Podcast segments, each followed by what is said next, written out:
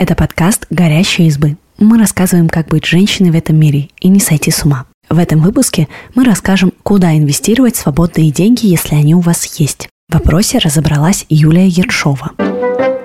В интернете можно встретить много псевдополезных рекламных сайтов с заманчивыми, но опасными предложениями для инвестиций. Помните, что всегда лучше обращаться к официальным источникам. Например, сайтам сертифицированных брокеров или московской биржи, порталам банков или компаний, которые выпускают ценные бумаги.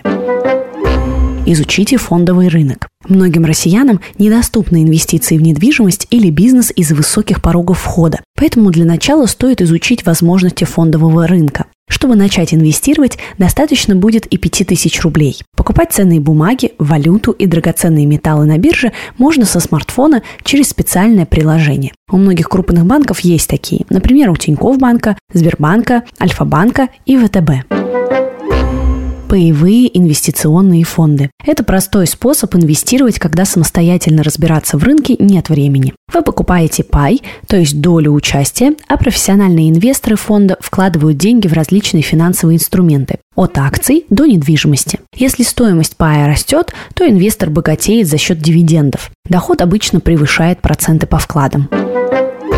Биржевой паевой инвестиционный фонд.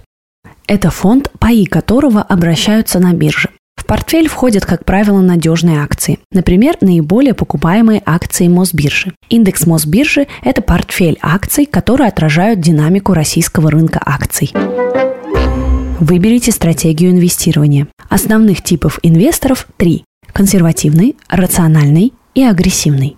Консерватор предпочитает вкладываться в первую очередь в облигации, потом надежные акции и только затем в ETF. Рациональный инвестор делит портфель пополам. 50% достаются облигациям, а 50% акциям и ETF. Агрессивную политику на бирже ведут профессионалы. Порядка 80% портфеля – акции новых высокотехнологичных компаний ценные бумаги развивающихся рынков и другие вложения с высокими рисками и доходностью. Чтобы определить свой риск-профиль и правильно собрать портфель ценных бумаг, подумайте заранее о целях, сроках, сумме инвестиций, оцените свои знания и опыт взаимодействия с биржей. Если вы сможете спрогнозировать свой доход на период больше пяти лет, то можете позволить себе повышенные риски. Например, покупать на фондовом рынке больше акций, чем облигаций. Вложение в акции считается более рискованным по сравнению с облигациями, но от них можно получить и более высокий доход.